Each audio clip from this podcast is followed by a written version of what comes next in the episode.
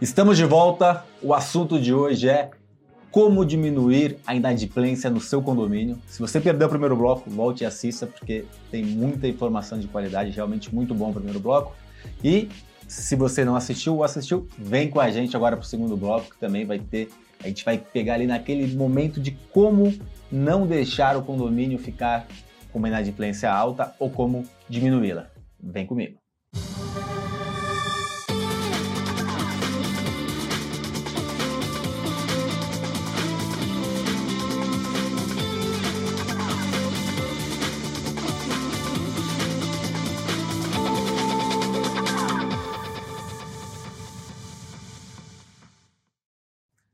Os nossos convidados de hoje são dois síndicos profissionais, Marcelo Martiliano e Fábia Santos.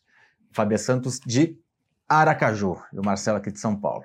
Fábia, é, eu te interrompi, o seu raciocínio, você estava entrando num detalhe que o Marcelo também tinha falado, que eu também puxei para você, que acho que é primordial, que é as questões de você falou que quando deixar de pagar um, um, consórcio de carro, que eles enchem o saco e você chega uma hora que você paga até para diminuir a encheção de saco.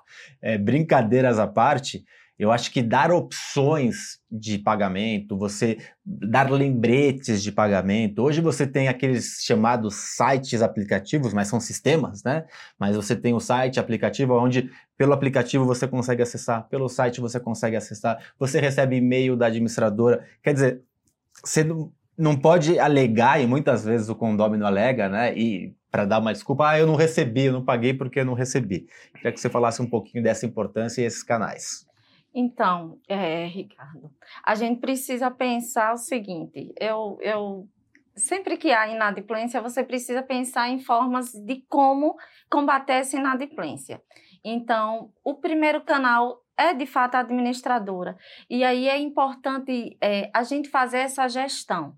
A administradora está mandando o e-mail, o condômino está é, ciente disso, recebeu pelo aplicativo eu, enquanto síndica, eu não gosto de, de eu diretamente fazer essa cobrança. Eu gosto de acompanhar a cobrança. Aí é o primeiro ponto. Uhum. É, o segundo ponto, passou por isso, vai passar por jurídico. O jurídico, acompanhar o jurídico. E aí, já, já deu entrada? Entrou em contato? Fez uma cobrança? Existe possibilidade de negociação? A depender do valor e o ideal, uma coisa que eu observava logo quando eu assumi, que o jurídico não gostava de cobrar quando tinha uma taxa, duas taxas. Ele meio que aguardava o montante. Só que o montante para o condomínio é muito prejudicial. Então eu começava a fazer a cobrança de quem devido, cobra o jurídico. Sim. Olha, é, a, a Cobrar o cobrador. Ta, exatamente, a unidade tal já está lá em aberto, já tem 40 dias. Quais foram as ações que foram feitas? Eu não estou pedindo para ele entrar com ação de imediato, mas ele precisa fazer a cobrança de imediato. E aí, é, isso é importante. Outra coisa é, é, conhecer e ver os limites também de, de pagamento desse condômino. Porque, veja, não adianta dizer que ele vai pagar em 10 vezes isso vira uma bola de neve para o condômino também, depois fica mais difícil fazer essa renegociação. Então, eu gosto de cobrar quando tem menos valor é, acumulado, para que ele possa dividir em duas ou três vezes. Porque imagine, ele não está pagando uma taxa, ele vai pagar uma taxa e meia junto. Então, fica mais complicado para ele. E o condomínio não pode abrir mão desses valores, porque é a partir desse. É, eu digo que condomínio é viver em acordo, é viver em uma comunidade que entrou em acordo. Se a gente decidiu, porque são os condôminos que decidem em assembleia, Sim. que aquele valor da taxa é confortável para todo mundo, porque atende à expectativa do empreendimento, então ele precisa honrar esse compromisso. Marcelo, a questão do, do, da administradora ter esses canais e ter esses e-mails de cobrança, né? Eu acho que esse é um ponto bem interessante. Para não chegar no jurídico no, ou no, no, escritório de cobrança. O ideal é não chegar, né? É evitar essa chegada. Acho que esse é um, um ponto primordial. E, e a Fábia falou: eu preciso cobrar quem cobra. O síndico, ele, eu brinco sempre em sala de aula, vocês é, acompanham em palestras, que o síndico tem que ser chato. Então, quando é chato, eu digo exigente. Né? Então, ele tem que exigir que realmente a administradora faça esse trabalho, que não adianta simplesmente delegar e querer que a coisa seja cumprida. É, até passar uma particularidade, eu tenho formação em administração com ênfase em finanças. E por que, que eu falo isso?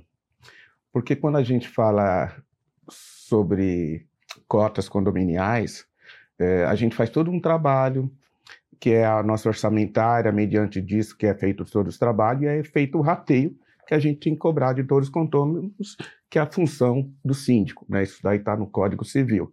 Né? Quando a gente tem uma administradora, é importante a gente trabalhar esse canal de comunicação e a comunicação também com os moradores. Né? Então, se você tem essa questão de boletos que venceram, que nem eu já deu exemplo de 15 dias ou 30 dias você mandar uma informação, se é via é, aplicativo, se é via papel. Hoje, inclusive, a gente está trabalhando para diminuir o papel. Sim. Né? Então, acredito que tem outras ações que a gente tem que trabalhar no condomínio também, como envolver as pessoas nesse nosso mundo virtual, para que a gente seja até mais efetivo em passar essas informações também. E o bom é que essas informações elas são registradas, né? Então elas ajudam também. Isso facilita porque a gente está é, dando lembrete. A caso de esquecimento, há. Há também.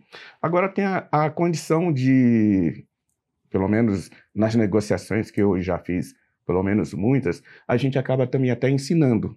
Você falou uma situação que aquela pessoa que está ali toda hora renegociando, toda hora renegociando. Quer dizer, toda hora está é, jogando honorários mais honorários, Sim. né? Ela está perdendo. Então, você às vezes tem esse papel de ensinar, né?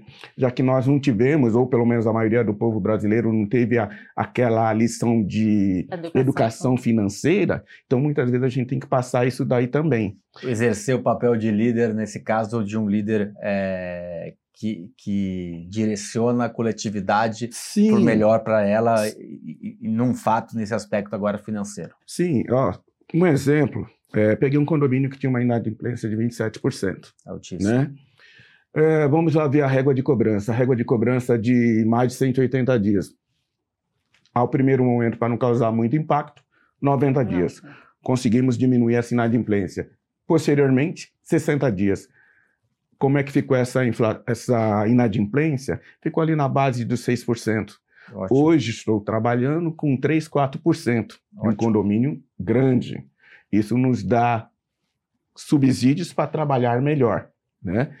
E quando você não domina, até um, um, uma coisa que eu geralmente falo é que inadimplência é uma doença, é que nem um câncer. Você tem que diagnosticar e você tem que tratar. E você tem que ficar ali, ó, tratamento mais tratamento. Eu sei que antigamente se tratava a inadimplência de várias formas, né? Corte de água, né? uhum. né? Aquelas penalizações. Lembrando né? que não, usar, não é legal, é né? legal, né? Não usar determinadas áreas, porque ah, já que você é inadimplente, você não pode usar ali. Também Só... lembrando mais uma vez que os juízes atualmente já deixam bem claro que isso não, não deve ser feito. Né? É, mas tem até ações aí no... Teve até acórdão que entendeu que, que algumas correto. situações pode. No caso, aquelas que geram custos, aluguel de salão, né? É, eu, Eles alguns... tem que tomar cuidado com Sim. isso, né? Porque vai depender muito de que juiz cair, né? Sim. A gente indica nesses casos, pelo menos assim, eu, eu indico que faça cobrança prévia, né? Para você evitar também que um inadimplente não pague também é, esse, Sim, esse, senão você pode custo. onerar, né? Trazer mais despesa. Daqui a pouco ele está usando, tá, por causa tá, disso. Exato. Né? Mas aquele negócio, já que nós falamos do Código Civil, o Código Civil transformou em título é, executivo executável, né? executivo, melhor Sim, dizendo. O que, que consiste nisso? É, do momento que se aciona até aqueles que eu vou considerar os maus pagadores no judiciário, né, o tempo é menor. É não é que, vou... nem antes que levava cinco anos, dez anos. Isso, isso que eu vou trazer até a Fábia. Agora a gente pode protestar o nome da, do condomínio, né? E ninguém quer ter seu nome sujo, né? É, é eu, mas eu, eu Ricardo, eu acho que para protestar a gente precisa ter muito cuidado. Por que, que eu digo que a gente precisa ter cuidado? É, para não correr o risco de protestar alguém que estava positivado, não estava negativado, Uhum. e aí é, reverter e o condomínio ter que indenizar esse condômino.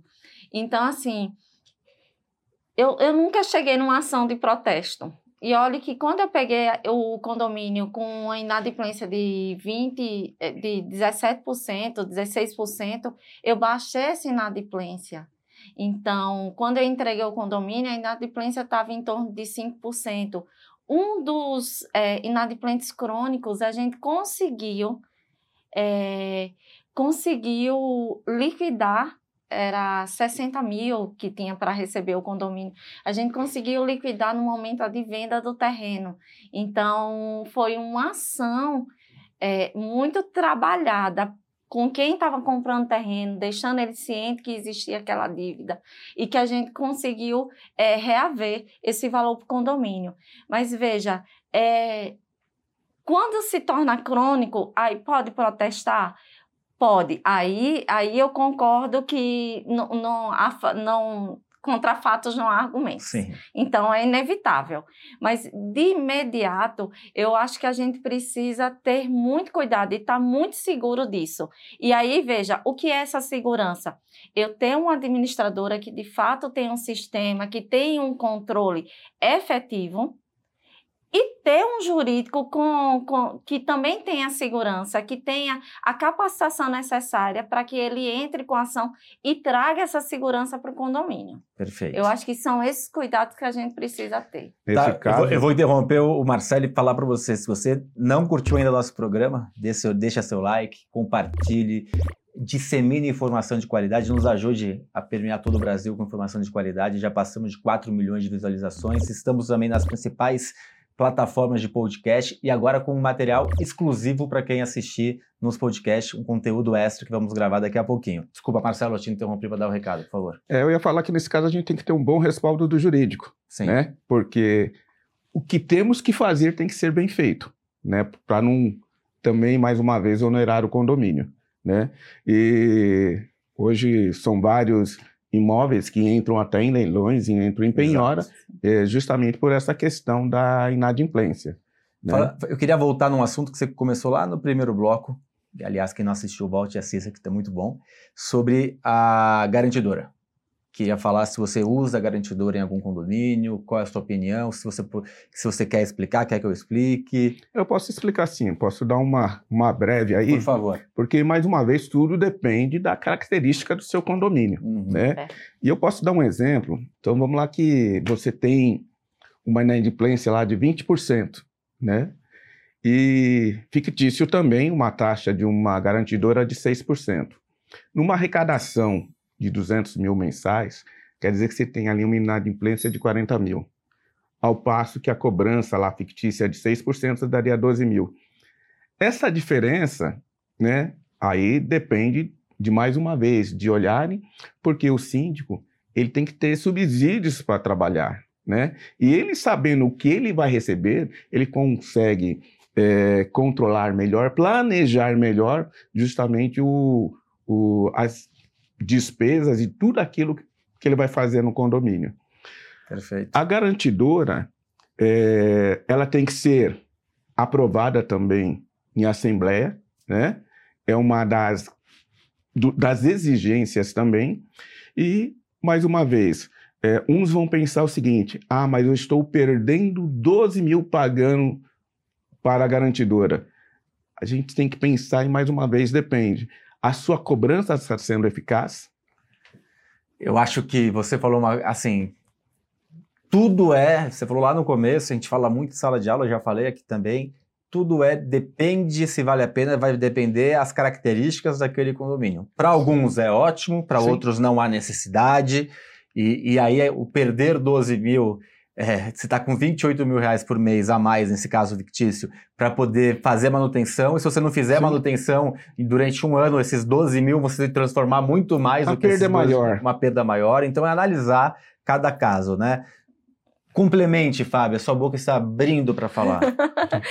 então, mas é, é interessante isso, porque eu sempre fui contra a garantidora.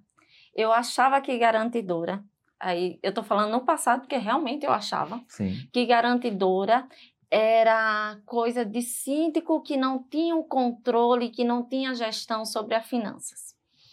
Mas entendo que veio as particularidades e entre elas veio a pandemia. Né? A gente, na pandemia, sofreu, vários condomínios sofreram muito, exatamente porque parte dos condomínios ficou sem renda, é, teve uma série de coisas. E eu acho que aí a garantidora começou a fazer sentido para mim, porque é essa particularidade de pensar qual é o ganho. É, a gente vai ter mais ganho ou mais perdas? O ganho, o ganho financeiro ou a perda financeira pela contratação da garantidora vai implicar numa perda, patrimoni é, numa perda patrimonial se a gente não fizer essa contratação. Então, eu acho que o condomínio, e aí adoro porque as decisões embora o síndico seja o responsável, seja aquela pessoa que precisa pensar e apontar nortes, para os condôminos, mas ele também tem a obrigação de compartilhar com, com os condôminos. Compartilhar com todo mundo, Sim. com os nossos sócios, né? Como eu Sim. costumo dizer. E fazer eles pensarem o seguinte: qual seria a melhor opção? A gente vai apertar um pouquinho aqui e vai fazer isso, a gente vai fazer aquilo. Se a gente fizer isso, é, vai implicar na perda patrimonial de valorização é, patrimonial de tantos por cento. Então, eu acho que existem. É, são escolhas. Análise de, de cada situação. Vou pegar o gancho para chamar o nosso quadro, que é o Aplicando Advertência. A advertência hoje vai para você, síndico, que não faz uma gestão da inadimplência. Acredite que a inadimplência é um problema da administradora e pós do escritório de cobrança ou do escritório de advocacia. Lembrando que você, síndico, é responsável por tudo que acontece no condomínio. Você pode terceirizar algumas funções administrativas e não responsabilidades. Então, fique em cima da administradora, veja se tem os canais para que as pessoas consigam pagar diversos canais, aplicativos, site, que recebe e-mail, que tem o alerta de cobrança e depois o escritório se, é, de cobrança, se ele está sendo ah, feita a cobrança de maneira correta, no período correto. Então, fique em cima, seja um síndico ativo, um síndico que cobra, um síndico que acompanha, para que você não perca é, o fio da meada, que você não perca a questão de dinheiro na conta para poder fazer as melhorias e a gestão do condomínio. Pessoal, primeiro eu queria agradecer vocês. A gente vai ter um complemento, que agora a gente tem um complemento no podcast só nas plataformas. Quem quiser tem que ir nas plataformas de podcast. É, mas por enquanto, gostaria de te, te agradecer para quem está no YouTube. Marcelo, muito obrigado pela sua, pela sua presença e pela sua participação. Eu que agradeço e dou uma dica a todos também. O fundamental disso é o conhecimento. É o conhecimento. Quando a gente fala em controle, controle do que se eu não tiver conhecimento? Então nós temos que ter conhecimento. Eu acho que hoje temos mais síndicos eh, formados buscando essa capacitação para oferecer o melhor. Aquela situação do passado de que certas ações são as que valem, temos que tomar cuidado. Por quê? Não é fazendo as mesmas coisas de sempre que a gente vai obter resultados diferentes. Então hoje você tem uma prática legal, né? A forma como você vai cobrar, a forma como você vai gerir tudo isso daí, porque o importante é você entregar um bom trabalho ou um ótimo trabalho para os condôminos, né? Com transparência e demonstrando o quê? Que você tem parcerias, porque você não vai fazer nada sozinho, mas que você tem parcerias e que sejam realmente bons parceiros. Por isso que eu agradeço. Eu Aprendi agradeço. muito como síndico profissional, pelo curso que eu fiz, pela questão dos cinco estrelas também, que isso é muito exigido e a turma cobra esse conhecimento de nós, né? Então, eu acho que é aquele negócio. Eu sei que tem muitos cursos que são feitos aí, mas e o respaldo, né? Então, o trabalho ele é muito sério, ele é muito dinâmico e é muita responsabilidade que nós assumimos e é muito compromisso que nós temos que passar e entregar. Né? Então, mais uma vez, eu agradeço. Eu que agradeço. Prazer enorme. Fábia, muito obrigado também, essa participação muito rica. Muito legal ter você aqui de Aracaju, aqui nos nossos estúdios em São Paulo. Eu que agradeço, Ricardo. É, agradeço a Marcelo por ter compartilhado esse conhecimento comigo.